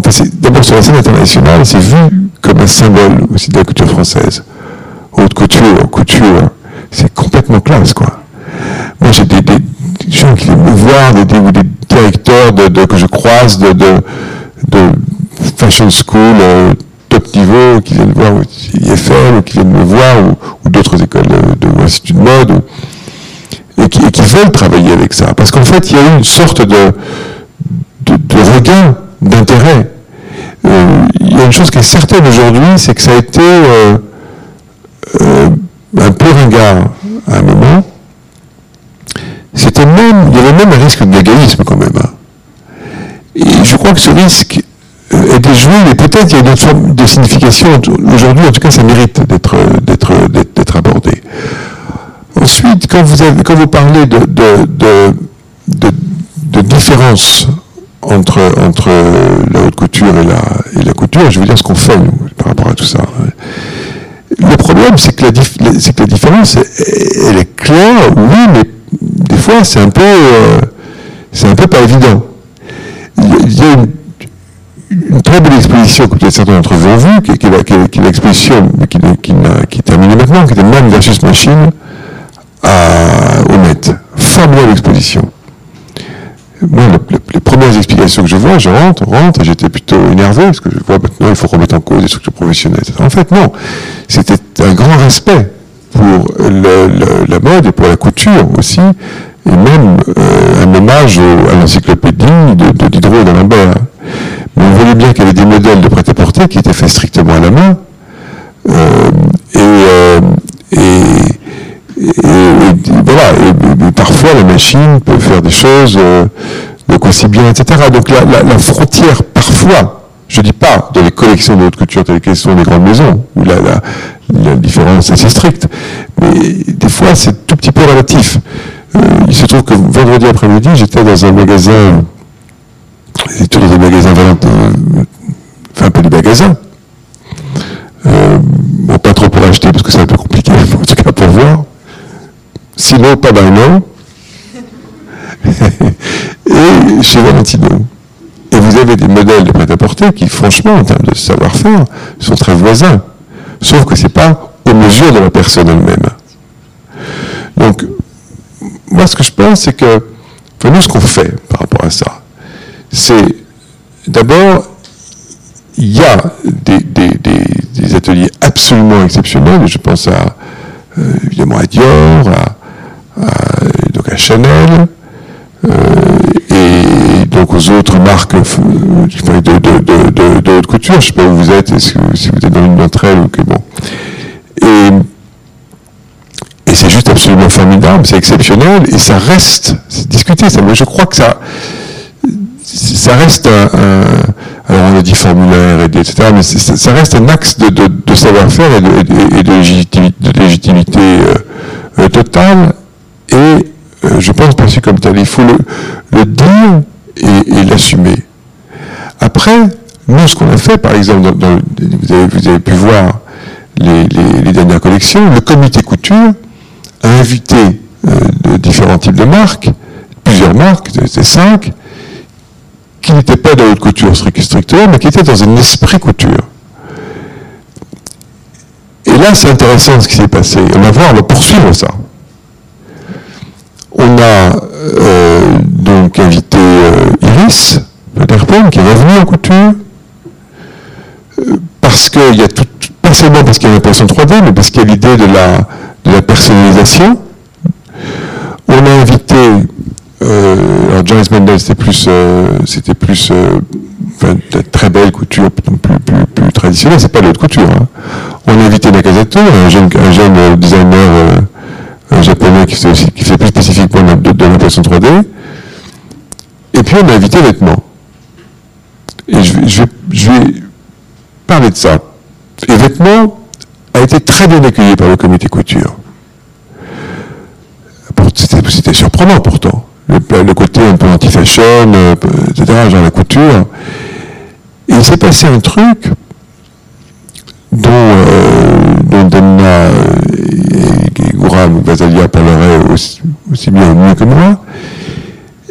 Pourquoi est-ce que, pourquoi est-ce que ça s'est posé? Parce que dans l'immédiat, parce qu'à ce moment-là, ils ont, euh, euh, ils, ont eu le projet qu'ils ont réalisé de travailler avec X maisons qui pouvaient être des industriels, étant les meilleurs en termes de savoir-faire dans leur domaine. Donc c'était le Tailoring chez Brioni, c'était, je crois, Adidas, je sais, ou je enfin, en tout cas, Mario Sport pour tel tel autre etc., etc. Et donc, l'idée de savoir-faire était centrale. Alors, je ne sais pas si vous, si vous renouvelez ça, mais tel quel, parce que c'est une grande complexité logistique, je ne sais pas. Mais en tout cas, ce que je sais, c'est qu'ils disent eux-mêmes que ça les a fait réfléchir pour aller dans cette, dans, dans, dans cette direction-là. Donc vous avez des, des, des, des, des iris, ou des, euh, ou des vêtements qui ne sont pas issus de la, de la, de la, de la, tradition de la haute couture, mais qui s'en rapprochent parce que cet esprit et ce culte du savoir-faire dans sa, plus, dans sa substance la plus intime, c'est quelque chose d'extrêmement attirant. Et par rapport à ça, la haute couture au sens strict, c'est le, le, nerf de la guerre de ce savoir-faire. Ce que je veux dire, c'est que, pour moi, et je vais encore reprendre Baudelaire, il y a l'éternel et il y a l'immuable, le symbole que ça peut revêtir. Et puis il y a le, ben, je ne vais pas reprendre les trois termes hein, que j'ai utilisés tout à l'heure, la modernité. Et finalement, il y a un mélange entre les deux. C'est comme quand Chanel a fait de la poisson 3D, quand elle a fait cette expérience sur ça. Donc moi, je pense que ce, savoir-faire euh, incomparable, c'est le cœur de ce qu'on va trouver aussi dans, les, maisons les plus, les plus emblématiques, dans les maisons de mode, sur un point plus général, dans les ateliers. Et qu'il faut, je pense, avoir gravé au fond de soi que finalement, ce n'est pas la haute couture versus euh, autre chose, d'autres produits ou prêt-à-porter. Il y a la haute couture, il y a la couture, mais il y a l'idée que finalement, d'un côté, dans, dans, le marketing traditionnel et avec le digital, on parle de plus en plus systématiquement de personnalisation et de customisation, ou de customisation sont le terme qu'on veut utiliser, c'est comme numérique digital, mais finalement on se rapproche dans cette forme de contemporanéité, aussi dans les Fab Labs, etc., de cette personnalisation et de cette individualisation qui est l'essence même de la, de couture. Vous voyez? Donc, je veux dire, dans l'esprit même, vous avez le savoir-faire, vous avez la dimension euh, sensorielle, qualitative, créative, sensorielle, émotionnelle, etc. Et en plus l'idée que on est dans, l'image même, dans, le symbole même de la personnalisation. Je, on peut reparler, pas si c'est pas clair, je peux vous dire que c'est assez efficace comme, argumentaire. Et, le truc, c'est simplement de montrer qu'elle est ouverte, la haute couture, à l'invitation de très grands talents qui finalement s'inscrivent davantage dans une logique artisanale que dans une logique euh, industrielle, strictement dans une logique artisanale. On est en train de dialoguer, nous, avec des créateurs euh, dont je ne peux pas citer le nom, euh, qui ne sont pas européens d'ailleurs, mais qui ont, euh, pas nécessairement asiatiques, parce que c'est moins naturel aussi, il faut que ça vienne partout dans le monde, il faut détecter tous les talents, et qui ont euh, qui ont ce savoir-faire extrême. Donc je pense qu'il faut qu'on soit très décomplexé par rapport à ça. Euh, je sais que ça, peut donner lieu à des débats. Euh, bon, après, on ne va pas comparer le modèle économique d'un Dior ou d'un Chanel, où ça tient une certaine place, avec ensuite d'autres activités absolument donc incroyables ou autres. mais je pense que la tendance, d'ailleurs, à mon sens, d'aller vers la haute couture. Parce que la réalité, c'est que vous avez des maisons qui ne sont pas très loin. Alors nous, dans l'interprétation, je dis nous en tant que fédération, hein, parce que ça m'a précédé largement, euh, l'idée c'est de ne pas être, de, pas être trop, euh, comme je disais tout à l'heure, rigoriste dans l'interprétation des, critères et du règlement intérieur.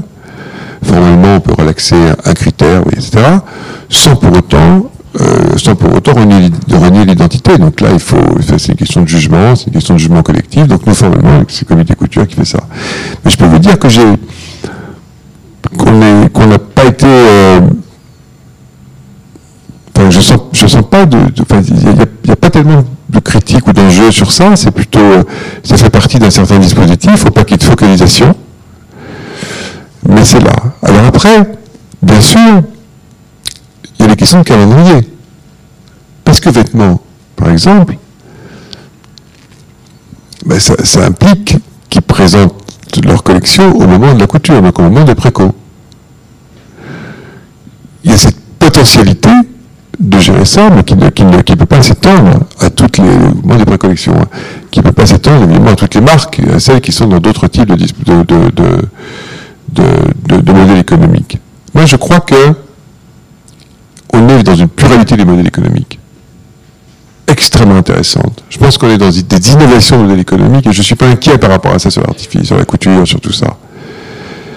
Euh, on est dans des nouveaux croisements, des nouvelles formes de créativité, y compris au niveau du lifestyle.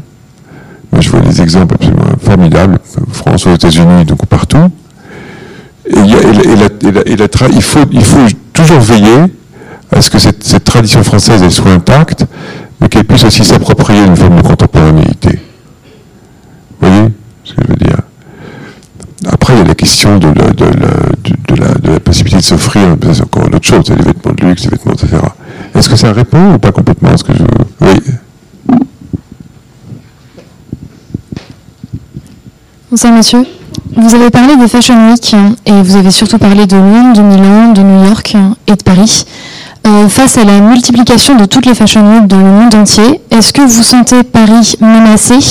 Vous avez parlé de Paris comme étant primus inter pares. Est-ce que vous pourriez vous exprimer, dire si vous pensez que cette position peut être justement consolidée, si elle va évoluer ou si justement elle est menacée face à l'exposition C'est d'abord, je peux vous dire que premier point, les, grandes entreprises, les groupes euh, qui les, sont tous euh, très attachés, euh, tout en étant extrêmement globaux, extrêmement internationaux. Moi, je moi, j'ai pas peur de dire qu'il y a une forme de patriotisme par rapport à ça.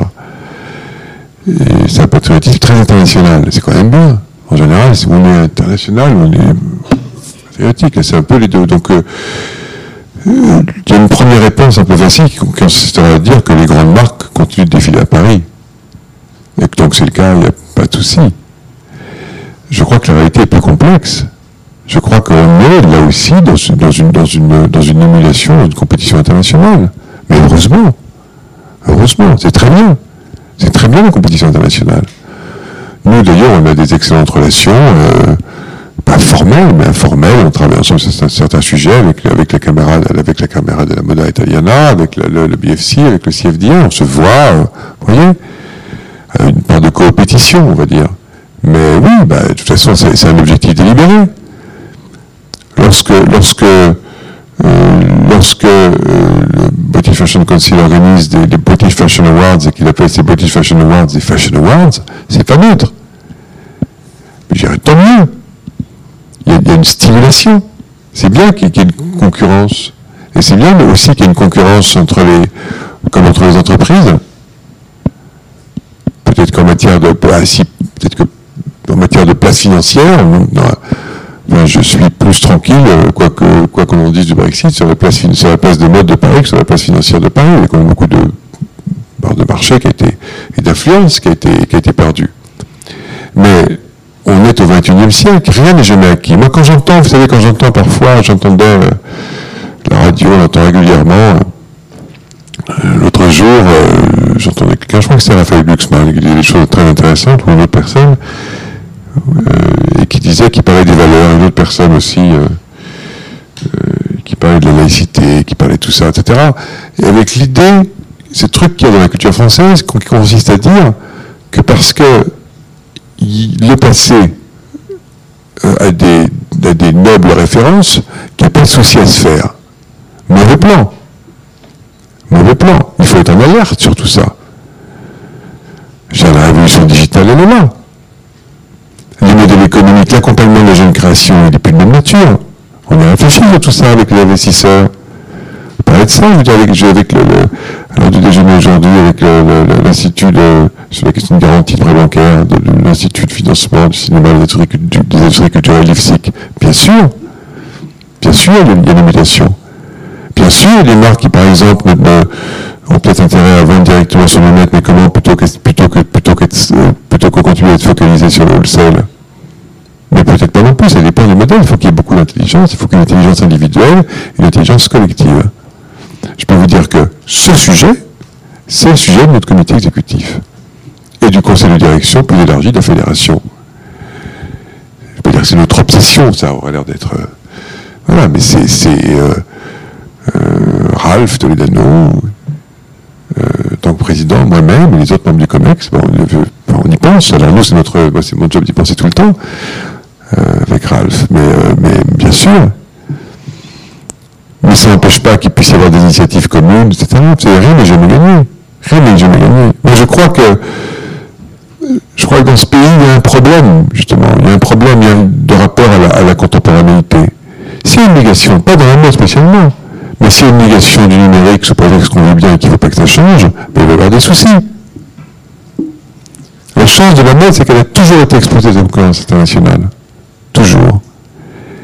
Et puis je crois je dis pas ça parce que je, les, les groupes sont, sont, au cœur de la structure de gouvernance de la, de la, de la fédération, mais c'est évident que si, on que si euh, s'il n'y avait que des, des PME, euh, en face, euh, d'une manière ou d'une autre, que ce soit dans le mode ou d'autres acteurs, c'est du mieux. Hein. Tant mieux.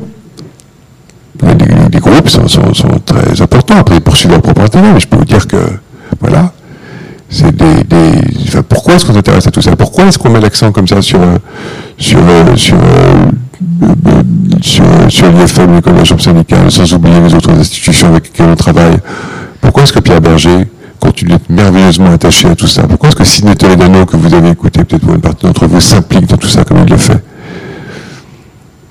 Pourquoi est-ce que Francesca, Francesca Bellettini aussi et c'est complètement impliqué dans, cette, dans ça et, tout en également faisant profiter ou tout en cultivant, en soulignant l'importance de la relation franco-italienne. Pourquoi est-ce que Guillaume Seine a pris la, la, la, présidence du comité Colbert aussi Pourquoi est-ce que Bruno qui s'engage comme il le fait de manière incroyable, en constituant notamment par affection, en développant Chanel, comme il l'a fait dans un, moment où si on est dans une période de transition, c'est pas complètement facile pour toutes ces maisons et pour l'économie en général. De toute façon, les seules, il n'y a, que dans les entreprises du tech qui continuent de se développer, mais nous aussi, nous aussi.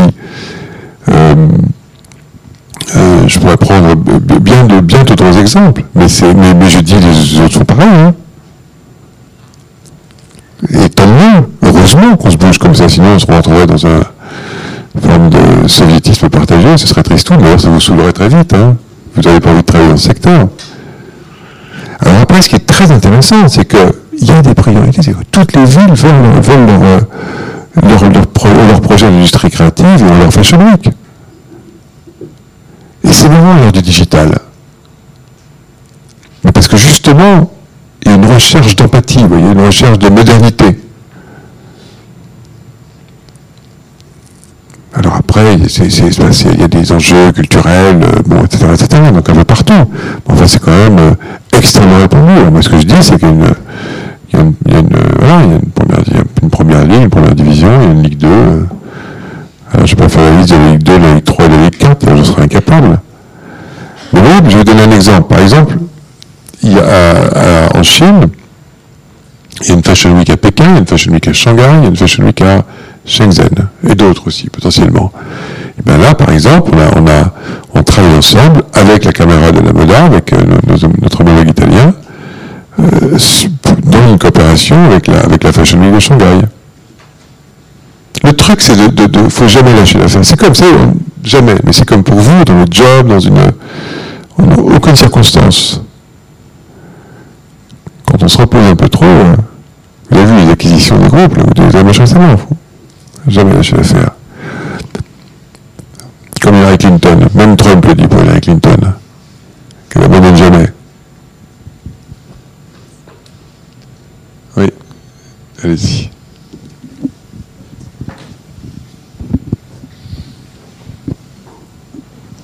Euh, bonjour monsieur, euh, j'ai une question à vous, enfin j'ai plusieurs questions à vous poser dans le cadre d'un exposé sur euh, Dior et ses égéries. Alors tout d'abord, je voudrais savoir comment vous définirez une égérie et euh, qu'est-ce qui distingue selon vous euh, une, enfin, une, égérie, une égérie d'un mannequin ou d'un top modèle? Euh, Que pensez-vous aussi de Chanel qui pour sa nouvelle version du numéro 5 a choisi Que pensez-vous de Chanel qui pour sa nouvelle version du numéro 5 a choisi Lily Rose Depp? On sait que le numéro 5, ça a été le parfum le plus vendu et le plus connu dans le monde. pensez-vous que les valeurs du numéro 5 sont en train d'évoluer et que Lily Rose Depp partage ces mêmes valeurs. Euh, que pensez-vous euh, de Dior qui, euh, pour ses parfums, il choisit des actrices? Oui. Et qu'est-ce que Dior devrait faire pour pouvoir concurrencer Chanel? Alors moi, je vais en aucun cas, je peux en aucun cas donner de, de, de leçons passer en dire voilà, Chanel de faire ça. Tu sais, Bruno, j'ai pensé ce que tu fais sur le numéro 5, euh, ça va pas le faire. Euh. J'ai appelé Dior, Sydney, tu sais, euh, je peux, t'as, un souci, Sydney. Hein. Je peux pas, je, je pas moi, je, je peux, je pas faire ça. Je suis je, je pas, moi, de, Peut-être faut demander ça à des, critiques ou à des, journalistes de mode qui vont avoir une opinion, une opinion sur ça. Non, il y a la question de l'égérie. La question de l'égérie, elle est loin d'être nouvelle, mais la différence entre la différence, c'est qu'il y, a une dimension symbolique qui est, beaucoup plus forte, qui a une dimension, euh, on va dire, euh, iconique dans, dans, dans, dans l'égérie. Et la question, la question aujourd'hui, c'est euh, les égéries des, des, marques et l'impératif de leur visibilité, sachant que vous avez par ailleurs d'autres figures qui sont extrêmement visibles, euh, et notamment notre ami à toutes, euh, à tous, Kim.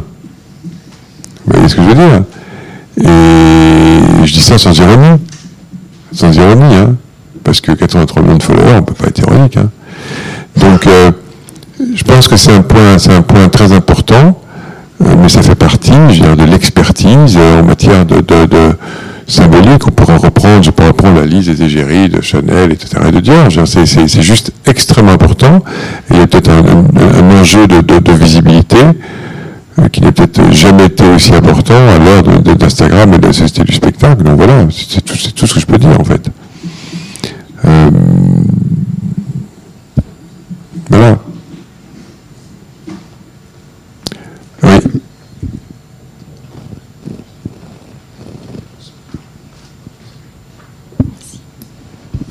Bonsoir monsieur. Euh, je souhaiterais vous poser une question et revenir sur le, problème de la formation euh, des métiers de la mode aujourd'hui et de la place du e-learning. Et j'aimerais savoir votre, votre point de vue. La place du e-learning, c'est une question sur la, sur la formation dans le digital. Le secteur de l'éducation va être totalement transformé vers le digital.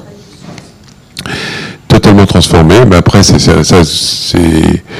euh, difficile de répondre en 30 secondes, mais, il y a des gros enjeux aussi sur la, sur la question de la de ce que signifie un corps professoral, de ce qui signifie l'accompagnement des étudiants, etc.